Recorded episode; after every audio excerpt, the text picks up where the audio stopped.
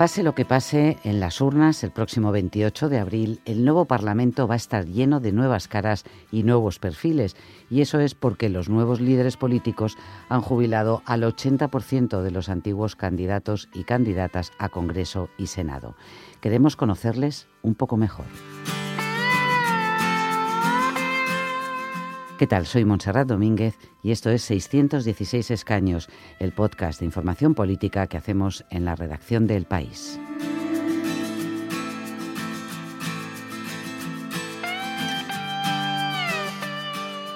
Contamos con la ayuda de un asistente virtual que googlea como nadie en la información política. No, no se llama Siri, se llama Susi. Vais a ver. Susi, dime ¿Quiénes son los nuevos candidatos del Partido Popular al Congreso? Cayetana Álvarez de Toledo. Tiene 44 años. Es marquesa y periodista. Va de número uno del PP por Barcelona. Pablo Montesinos. Tiene 33 años. Es periodista. Va de número uno del PP por Málaga. Juan José Cortés. Tiene 49 años. Es pastor evangélico. Va de número uno del PP por Huelva. Edurne Uriarte. Tiene 58 años. Es politóloga. Va de número 3 del PP por Madrid. Miguel Avellán. Tiene 40 años. Es torero. Va de número 12 del PP por Madrid. Con ilusión, con esfuerzo y sobre todo con dedicación y humildad puedo aportar al partido mis conocimientos sobre todo para lo que me han solicitado, que es para mi profesión, para el mundo rural, para el campo y, a partir de ahí crecer en esta nueva etapa. ¿no? Natalia Junquera está persiguiendo al Partido Popular, bueno, a su líder por todos los mítines que está dando a lo ancho y largo del, del país. Natalia, cuéntanos algo de, las, de los toreros, de Miguel Avellán y de Salvador Vega. Bueno, pues son dos fichajes para contrarrestar esa, esa bandera que ha asumido Vox con, los toreros, ¿no? que parecen un, colectivo perseguido. Muchas de las cosas que hace el PP últimamente tienen que ver con, la competencia de Vox. Nunca el PP había recurrido a tantos independientes como, como ahora eh, y eso ha generado bastante malestar. además de Avellán, eh, que está haciendo eh, campaña eh, por, por, su tierra, está también Suárez Illana, que no para de decir que es muy aficionado a los toros. Suárez Illana, hemos escuchado poco de él después de las declaraciones que hizo sobre los neandertales, ¿no? Efectivamente, tuvo un debut eh, muy estrepitoso porque fue cuando dijo aquella, aquello de que en Estados Unidos había una ley que permitía abortar niños después de que nacieran y que los neandertales ya eh, cometían los abortos o lo que les cortaban la cabeza al nacer. El PP hmm. les, le obligó a rectificar esa misma tarde, lo hizo, pasó unos días un poco discretos y ahora empiezan a, recuperarlo otra vez porque tampoco pueden ocultarlo. Eh, Suárez y Llana es nada más y nada menos que el segundo en la lista por detrás del líder eh, en Madrid. Va a ser diputado seguro. Y, tampoco, sería muy extraño también que no participaran los mítines en Madrid, por ejemplo. Y vamos con la figura de Juan José Cortés. Pues Cortés también ha tenido un debut bastante estrepitoso. Este era más previsible porque ya en el pasado había tenido algunos incidentes por declaraciones eh, polémicas, estuvo también procesado por un, por un tiroteo. Y el caso de Juan José Cortés es curioso porque, por ejemplo, nos lo encontramos haciendo campaña por lugares que no son eh, su circunscripción. Él sustituye a la exministra de Empleo, Fátima Báñez, como cabeza de lista por Huelva y ha estado por, por Ciudad Real haciendo, haciendo campaña, acompañando a Casado eh, para reforzar ese discurso de la prisión permanente revisable. Pedro Sánchez no solamente se siente a la mesa con este, con este tipo de, partidos, sino se sienta a la mesa con asesinos criminales, violadores, pedrastas, que va a intentar dejar salir a la calle cuando quite la prisión permanente revisable. Y Casado ha dicho algo parecido, le ha, le ha arropado, ha dicho que el PSOE, el buenismo del PSOE está más cerca de los violentos que de las víctimas. Así que no ha rectificado ni Cortés ni Pablo Casado, ¿no? Exactamente, eh, en eso y creo que es porque han visto que ese tema les funciona, por lo menos en el meeting fue lo que más aplausos les, les dio y, de ahí no, no se van a bajar, así como en el aborto sí rectificaron porque, porque incluso en el PP lo consideran un tema superado que ya no da votos, en la prisión permanente revisable si, si les funciona. Oye, Natalia, eh, háblame de Pablo Montesinos. Pues Pablo Montesinos es periodista de Libertad Digital, es un guiño a Federico Jiménez Los Santos, que es muy poderoso, eh, muy influyente, vamos a decir, en el Partido Popular. Es un guiño a ese sector, el fichaje de, Montesinos. Él está haciendo campaña en, Málaga, sobre todo en su provincia, se está pateando eh, la ciudad y está manteniendo un perfil moderado que es el que tiene dentro del partido. No, no no responde a esos fichajes de aladura del PP eh, como, como Cayetana Álvarez de Toledo, por ejemplo. Es otro perfil diferente. Mm, Cayetana sí que está siendo especialmente activa, ¿no? Sí, y está siendo muy activa, muy dura eh, en el discurso en Cataluña. Ha dicho, por ejemplo, que el, proceso es lo más grave que ha ocurrido en España, más grave que incluso que el, que el 23F. Es más fácil, en mi opinión, neutralizar a un señor que entra con pistolas eh, en un sitio que a 200.000, 300.000, 500.000, las que fueran personas a las que el nacionalismo saca exaltadas en sus pasiones, en sus bajas pasiones y en su irracionalidad a lanzarse a votar en, una, en un referéndum absolutamente ilegal que lo que busca es cargarse un sistema constitucional. Lo que ocurre es que, al menos según el CIS, ese discurso de mano dura del PP que Casado quería reforzar con ese fichaje de Cayetana Álvarez de Toledo tampoco está funcionando, porque el CIS les daba ahora mismo, el PP tiene seis y les da uno, eh, un diputado por Barcelona y nada más en Cataluña. Ese, ese perfil eh, duro también eh, y además acostumbrada a debatir, podríamos encajar a la politóloga y periodista también, bueno, sobre todo polemista Edurne Uriarte, ¿no? Es ese fichaje de caras conocidas, habituales en, en la televisión, de, con un discurso duro contra el nacionalismo, porque la, la idea de la unidad de España es la, la idea fundamental de la campaña de, del PP. Más que la unidad de España, eh, la confrontación con Sánchez, a que acusan de querer venderla a trozos y a plazos, ¿no? Ya, ya. Muy bien, Natalia, pues muchas gracias y buena campaña. Un beso, chao. chao.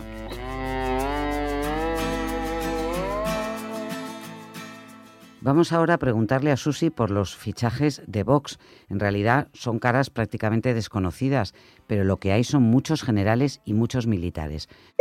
Susi, ¿qué militares se presentan por las listas de Vox?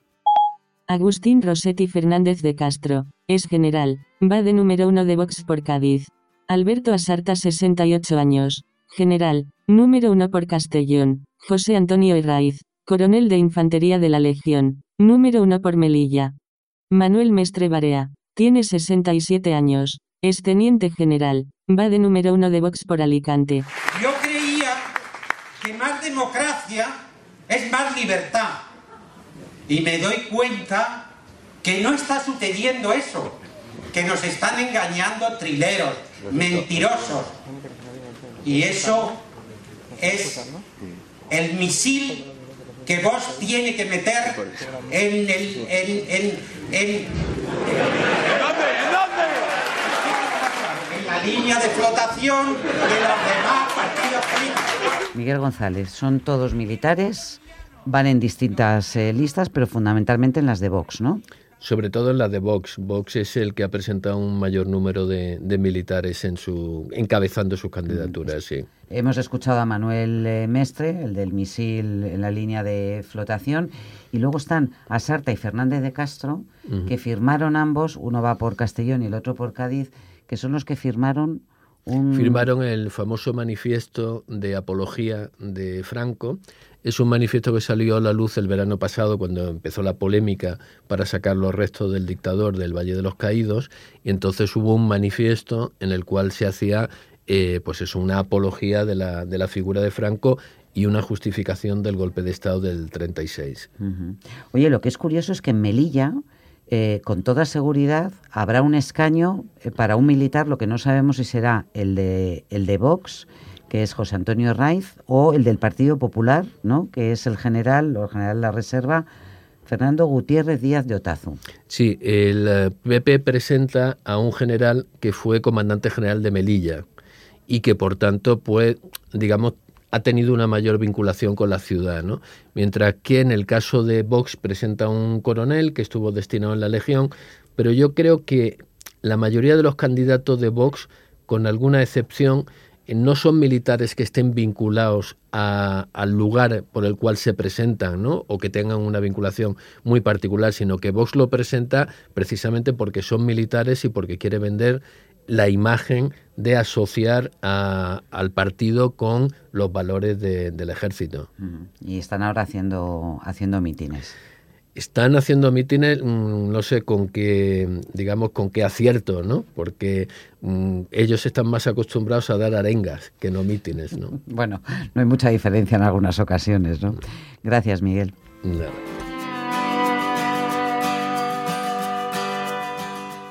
Máscaras nuevas. Susi, ¿quiénes son los fichajes de Ciudadanos? Eduardo Val, tiene 62 años, es abogado del Estado. Va de número 4 de Ciudadanos por Madrid. Marcos de Quinto. Tiene 58 años. Fue vicepresidente de Coca-Cola. Va de número 2 de Ciudadanos por Madrid. Yo, yo entro en política no para solucionar mi vida, sino para complicármela. Dar el paso es complicado porque significa un sacrificio en los ingresos y también significa una gran exposición. Significa acabar siendo diana de mucha gente y algunos de ellos no demasiada buena gente. Elsa García de Blas, cuéntanos algo de Marcos de Quinto. Este es un superfichaje, porque es un, además algo bastante singular en la política española, en la que em, apenas hay ejemplos de empresarios o de ejecutivos de este nivel que den el salto a la política, ¿no? Y además que lo hagan, pues como lo hace Marcos de Quinto, que va en una lista al Congreso y puede ser diputado raso si Ciudadanos no llega al gobierno, ¿no? Y además es un ejecutivo heterodoxo. Es un, es un hombre que ha destacado por mm, unas por tener muchas opiniones sobre todo, más allá de la empresa. Es muy activo además en redes sociales, en medios de comunicación. Es un hombre que tiene 40.000 seguidores en Twitter y ya los tenía, es de los primeros tuiteros, los primeros que se enrola en Twitter. y, y desde el principio tuiteaba y opinaba sobre todo. ¿no? Me cuentan ¿no? los que han trabajado con él que, que es, heterodoxo, que es eh, de esas personas que en una reunión le gusta llevar la contraria, le gusta más eh, la, la, batalla, me decía uno de sus colaboradores, más la batalla que la rutina. ¿no? Oye, ¿y eso en un partido político? Pues vamos a ver. Puede eh, dar lugar a chispas interesantes. Exacto. A mí me va a interesar cómo va a encajar Marcos de Quinto en las dinámicas de un partido como Ciudadanos que es eh, bastante presidencialista. Rivera tiene, bueno, pues mucho control de, todo y y cómo, y cómo un, ejecutivo de este nivel va, va, a encajar ahí, ¿no? ¿Y Edmundo Val? Este es un fichaje que le va como anillo al dedo a Ciudadanos, ¿no? Porque ellos y ya sabes, la razón de ser de Ciudadanos es la batalla al nacionalismo, por eso surge el partido en el año 2006 en Cataluña. Y, claro, eh, sumar a tus filas a un hombre que ha sido cesado por el gobierno por no ser, por no llevar hasta el final la acusación contra los líderes independentistas, ¿no? en, su máxima expresión penal, que era en este caso la rebelión, pues, pues a ellos les, les encaja, les encaja perfectamente ¿no? en su discurso y tal. Turno para la formación morada. Susi, dime los fichajes de Podemos.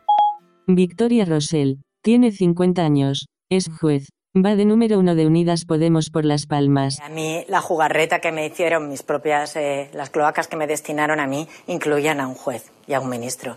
Entonces a mí se me rompió algo que ha sido muy difícil reconstruir. Pero Pese a eso, he ganado. Ahora el juez está pendiente de ser enjuiciado por cinco delitos con una acusación del Ministerio Fiscal de 10 años de prisión y 29 de inhabilitación. El caso de Victoria Rosell es, Ana Marcos, más bien un refichaje porque ella ya fue candidata en 2015. ¿Qué pasó? Lo que se sucedió es que eh, cuando se produjo la, repetición electoral, en, ya era 2016, el 26J, no recuperó el escaño. ¿Por qué? Porque estaba implicada en un supuesto caso de prevaricación y de corrupción eh, acusada por el exministro de, del PP, José Manuel Soria. Entonces, como estaba en mitad de un procedimiento judicial, ella decidió que no iba a renovar su acta y se quedó fuera de, este segundo congreso, que sería la legislatura que acaba de terminar. Y en este momento en el que Podemos está utilizando como baza electoral lo que llamamos las cloacas del Estado, toda esta supuesta trama de espionaje que tenía como objetivo que en concreto Pablo Iglesias y su equipo y su partido no llegaran al gobierno, pues ella de alguna manera forma parte de esta estrategia, porque este caso de corrupción o de prevaricación del que se le acusaba a Rosell quedó archivado y de hecho el juez que la investigaba ahora está siendo sometido a otro, otro juicio que podría llevarle a la cárcel.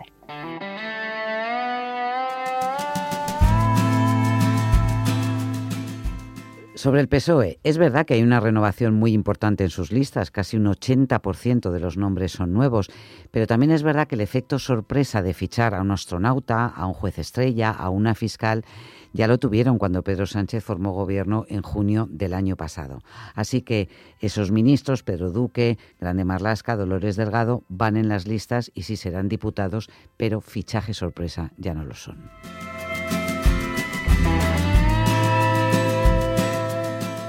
En el episodio de ayer os preguntábamos qué senador o senadora ha obtenido más votos en unas elecciones en toda la historia de la democracia. La respuesta, la solución la tiene Bernie Marín. Hola Bernie. ¿Qué tal, Monse? ¿Quién era? ¿Quién es? Pues es, es, es porque sigue siendo senador y además presidente del Senado. Es Pío García Escudero, que en el año 2008 consiguió 1.704.737 votos aproximadamente 100.000 votos más que los que había sacado la senadora socialista Mercedes Aroz en 2004. Hay que decir que García Escudero fue el senador más votado en 2008, en 2011, en 2015 y también en 2016. Y como referencia, ¿te acuerdas de aquel senador del Hierro del que hablábamos que había elegido con apenas mil votos? Apenas mil y pico, ¿no? Bueno, pues eh, García Escudero ha obtenido 1.500 veces más votos que algún senador en el Hierro. No está mal, claro. Y Escudero repite, ¿no? Sigue siendo cabeza de lista. Sí, sí, repite para estas elecciones. con, esos datos. bueno, ¿y el acertijo de hoy? Bueno, el acertijo de hoy es el siguiente. Cuando se celebran cualquier tipo de elecciones en España, sean municipales, generales, europeas, el presidente de cada mesa electoral, según la ley, debe decir una frase para dar comienzo a la jornada. ¿Qué frase ritual es esa? Y es una frase sola. Es una frase concreta. El presidente muy cortita. ¿Tú has sido presidente de mesa? No, pero me encantaría. Ay, yo también. Me encantaría. Yo también. Gracias, Bernie.